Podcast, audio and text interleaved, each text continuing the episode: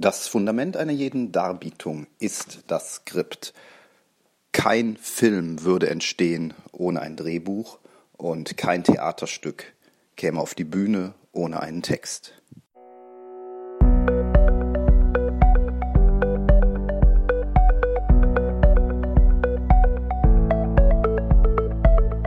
Willst du mehr Erfolg als Zauberkünstler haben?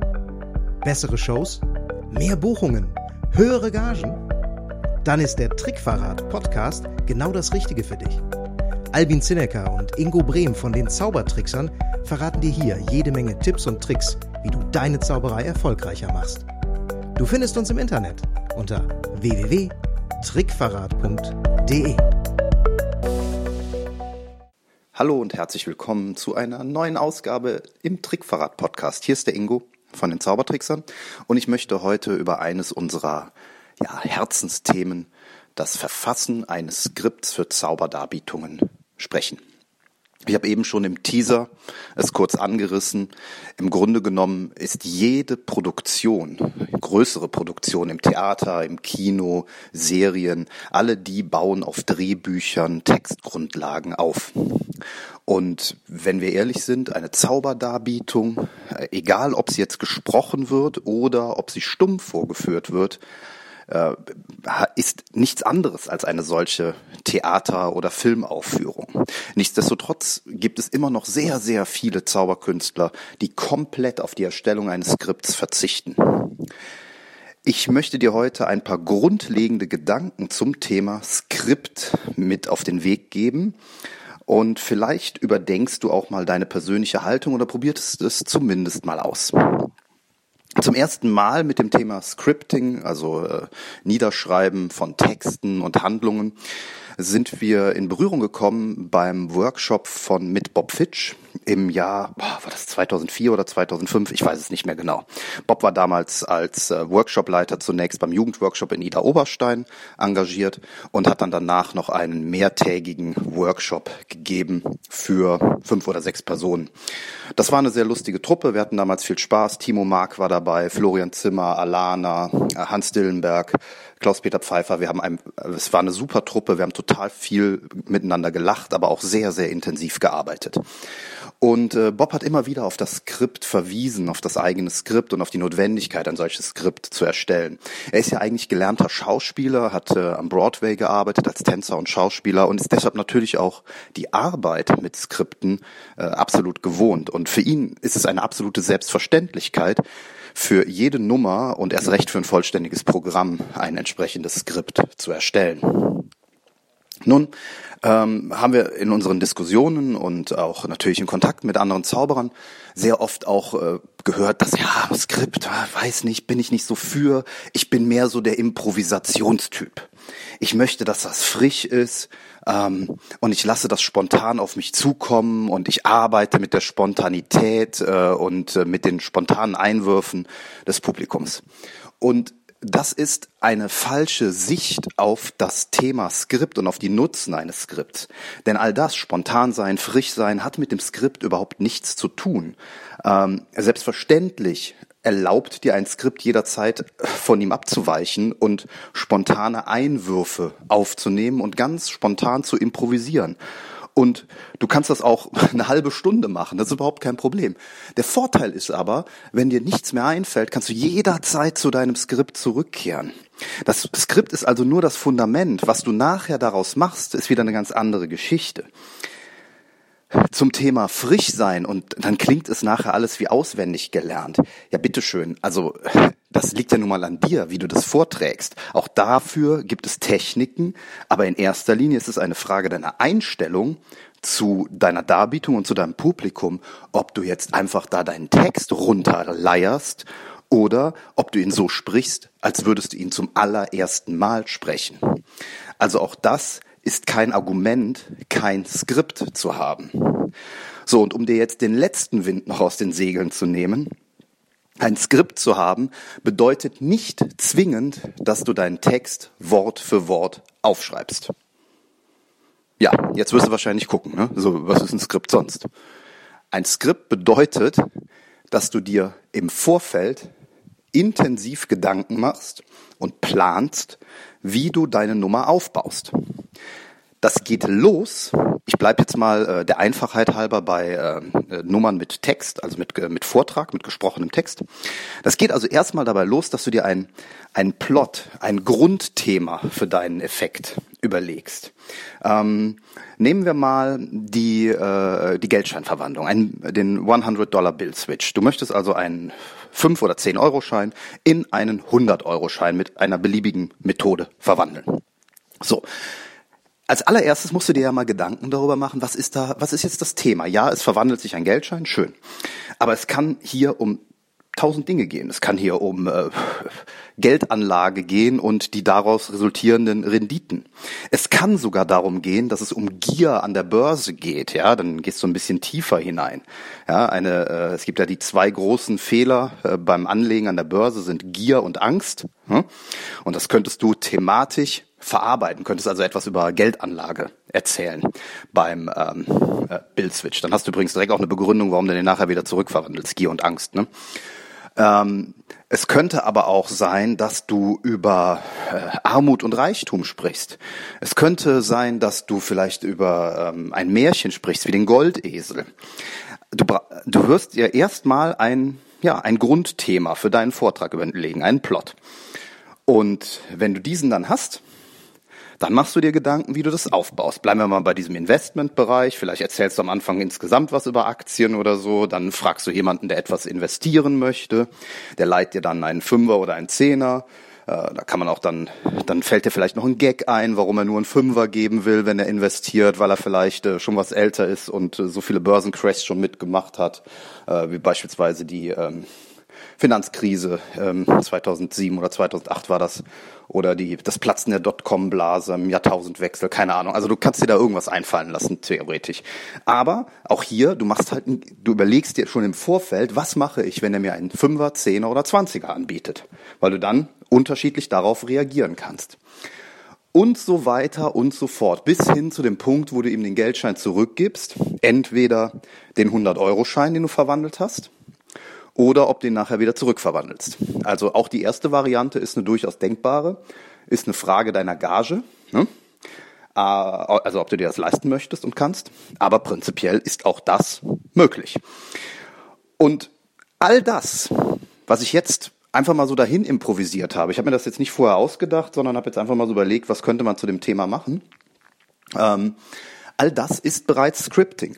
Und ich habe nicht ein einziges Wort aufgeschrieben, sondern ich habe im Vorfeld einfach mal geplant, worum es geht, was ich machen will, was ich in bestimmten Situationen mache. Das nennen Albin und ich immer Standardsituationen. Ja, was passiert, wenn eine Situation aufkommt, die immer wieder vorkommt? Das ist so ähnlich wie Ecken, Treten oder Freistöße beim Fußball. Dann planen wir diese Standardsituationen vor und skripten die. Ich glaube, darüber haben wir sogar mal eine Folge gemacht, äh, irgendwo in den ersten 20 Folgen äh, vom Trickverrat-Podcast. Ich habe da ein bisschen den Überblick verloren bei über 80 Folgen inzwischen. Verzeih mir das bitte, ähm, du müsstest dann mal selber gucken. So, ähm, also du hast noch kein Wort niedergeschrieben, trotzdem hast du schon gescriptet, aber du hast jetzt eine grobe Vorstellung von den Abläufen. Du weißt in etwa, was du machst.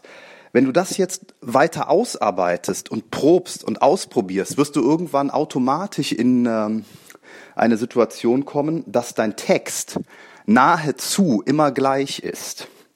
Also auch ein, ein Drehbuch, ein reguläres Drehbuch wird nicht immer Wort für Wort nachgesprochen, sondern die Schauspieler passen das auch auf ihre eigenen Charaktere, so wie sie äh, die Rolle interpretieren, schon mal etwas an, fügen einzelne Wörter hinzu, lassen andere weg, äh, Betonung und so weiter und so fort.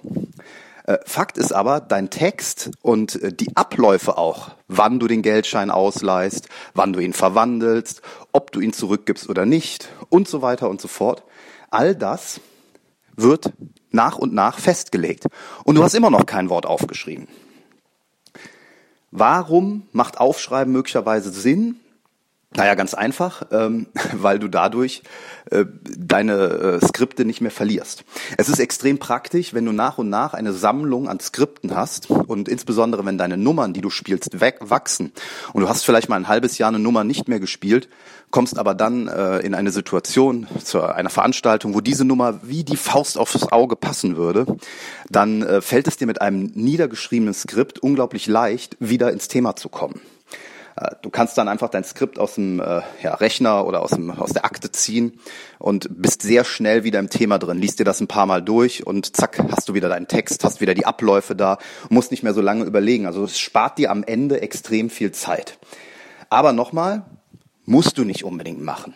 Andere Variante wäre, dass du ein äh, ja, regelrechtes Videoskript anlegst und dich beispielsweise beim, ähm, äh, beim Proben filmst und das dann entsprechend archivierst und ablegst oder eben später auf ähm, einer Veranstaltung.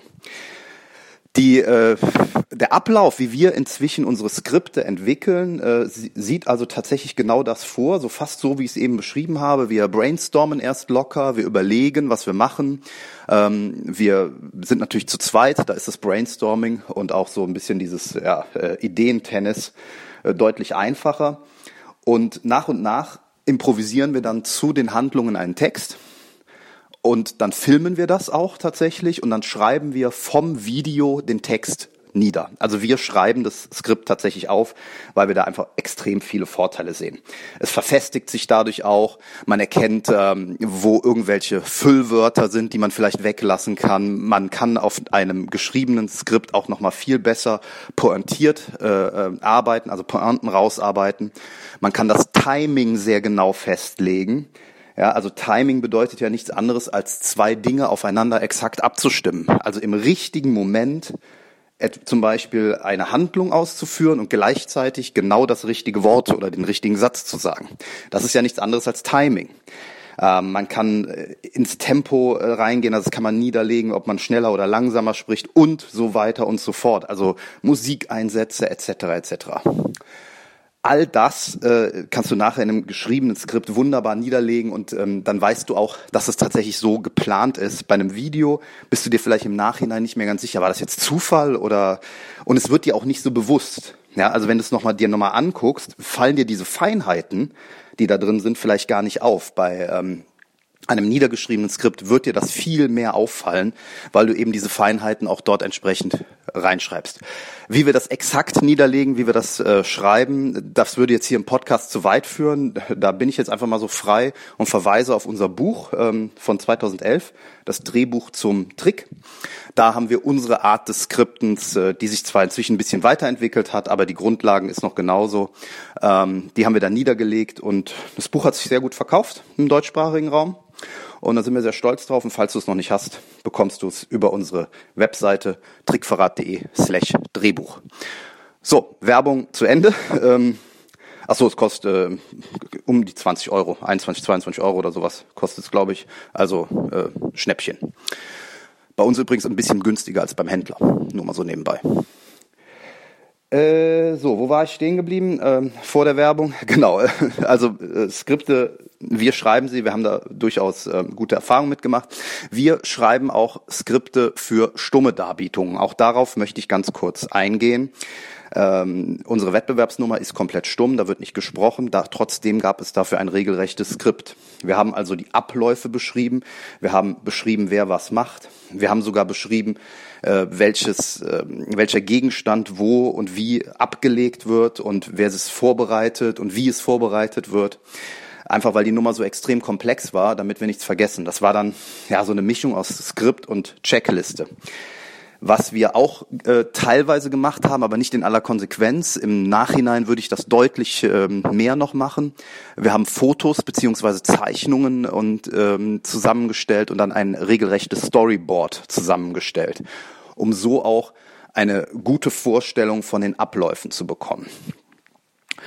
Ich möchte jetzt aber noch auf einen äh, besonderen Aspekt des Skriptschreibens eingehen und äh, warum eigentlich, was der größte Vorteil des Skripts eigentlich ist. Und der größte Vorteil ist der Wechsel der Perspektive. Es ist ja nun mal so, dass wenn wir ein Kunststück entwickeln und einüben und einsprechen oder auch einspielen, wenn wir nicht sprechen. Wir erleben dieses Kunststück immer nur aus unserer Sicht als Magier. Wir sind nicht in der Lage, einen realistischen Blick von außen drauf zu werfen. Und das gelingt uns auch mit einem Video nur bedingt. Denn wenn wir ein Video machen, sehen wir uns zwar und wir sehen unsere Bewegungen und Handlungen, das ist schon besser als von drinnen, aber trotzdem sehen wir ja auch unsere Tricktechnik zum Beispiel. Also wir wissen, in welchem Moment wir eine geheime Handlung ausführen oder etwas stehlen oder was weiß ich. Ja? So, und das Skript schreiben wir immer so, also wenn wir es tatsächlich schreiben, dass es aus der Sicht des Zuschauers geschrieben ist. Und zwar genau so, wie er diese Nummer auch erlebt. Das heißt, in das Skript kommen keine Tricktechniken. Ich gehe nochmal zurück zu dem Beispiel von vorhin mit dem, äh, mit dem Geldschein. Da würde jetzt nicht drin stehen, er ergreift die, ne, das geheime Hilfsmittel, das mit den Fingern zu tun hat und zieht dort einen Ersatzgeldschein raus oder sowas, sondern da würde drin stehen, er faltet den Geldschein zusammen, auf ein Viertel zusammen und beim Entfalten erkennen, äh, ist zu erkennen, es ist, äh, der 50er hat sich auf magische Weise in einen Hunderter verwandelt. Also wir beschreiben den Effekt aus der Sicht des Zuschauers, so wie er ihn erlebt. Äh, den Text, den Effekt, alle Handlungen. Und wenn du dir das dann im Nachhinein durchliest, dann bekommst du den allerbesten Eindruck, wie dein Zuschauer die Nummer erlebt. Denn alles, was er nicht erleben soll und darf, ist da nicht drin niedergelegt. Und das macht dann nachher ähm, tatsächlich, ein, das wird dir einen unwahrscheinlichen Wert bringen. Denn wenn du dieses Skript durchliest und schaust dir dann ein Video an und du erkennst hier massive Diskrepanzen zwischen dem, was in deinem Kopf sich abspielte, als du das Skript gelesen hast, und dem, was du siehst, wenn du in das Video schaust, dann weißt du, wo du nachbessern musst, um deine Nummer noch besser zu machen und nachher so aussehen zu lassen, als wäre es echte Zauberei. Ja, ich äh, hoffe, ich konnte dir mit dieser relativ kurzen Folge ein paar gute Ideen, Tipps und Anstöße zum Thema Scripting geben. Ich würde mich freuen, wenn du dir einfach mal die Mühe machst und nur einen einzigen Effekt, am besten einen, den du schon lange vorführst, den du schon gut kannst. Nimm dir den und schreib ihn nieder. Schreib ein Skript für einen einzigen Effekt den du schon lange machst. Das ist relativ einfach, davon wirst du wahrscheinlich ein Video haben. Da kannst du einfach entspannt abschreiben. Und dann nimm dieses Skript und überarbeite es ein wenig. Guck mal, wo vielleicht ein paar Schwierigkeiten sind, wo ein paar Unstimmigkeiten sind. Und dann führst du diesen Effekt, nachdem du ihn einfach einmal geskriptet hast, vor. Tu es einfach nur ein einziges Mal. Das ist ein Tipp übrigens vom wunderbaren Eugene Berger. Just one script, just one, schreibt er immer wieder. Also probier es nur mit einem einzigen Effekt aus. Also nimm dir nicht direkt vor, deine ganze Nummer zu skripten, sondern nimm nur einen einzigen Effekt, von mir aus die Eröffnung und probier es aus. Und du wirst feststellen, dass du besser wirst. Du wirst ein besserer Zauberer, deine Zaubershow, deine Nummer wird besser, sie wird durch das Skript einfach unwahrscheinlich gewinnen. Oder wie Bob immer sagt, A script separates the man from the boys. Also das Skript unterscheidet den Erwachsenen vom kleinen Jungen. Mit diesen Worten entlasse ich dich in den Tag. Hoffe, du hattest Spaß und hast auch etwas äh, mitnehmen können. Und wir hören uns zur nächsten Folge. Bis bald. Und schon sind wir wieder am Ende der heutigen Folge angekommen und wir hoffen sehr, dass es dir gefallen hat. Wir als Künstler freuen uns natürlich besonders über deinen Applaus. Aber da wir deinen Applaus hier auf dem Podcast leider nicht hören können, kannst du uns applaudieren, indem du uns eine 5-Sterne-Bewertung bei iTunes gibst. So hilfst du, diesen Podcast noch vielen weiteren Zauberern zugänglich zu machen. Das klappt nur mit einer 5-Sterne-Bewertung so richtig gut. Vielleicht möchtest du uns ja sogar eine Standing Ovation geben. Dann wäre es klasse, wenn du eine Rezension schreibst oder auf unserem Blog oder unserer Facebook-Seite einen Kommentar hinterlässt. Welche Themen interessieren dich?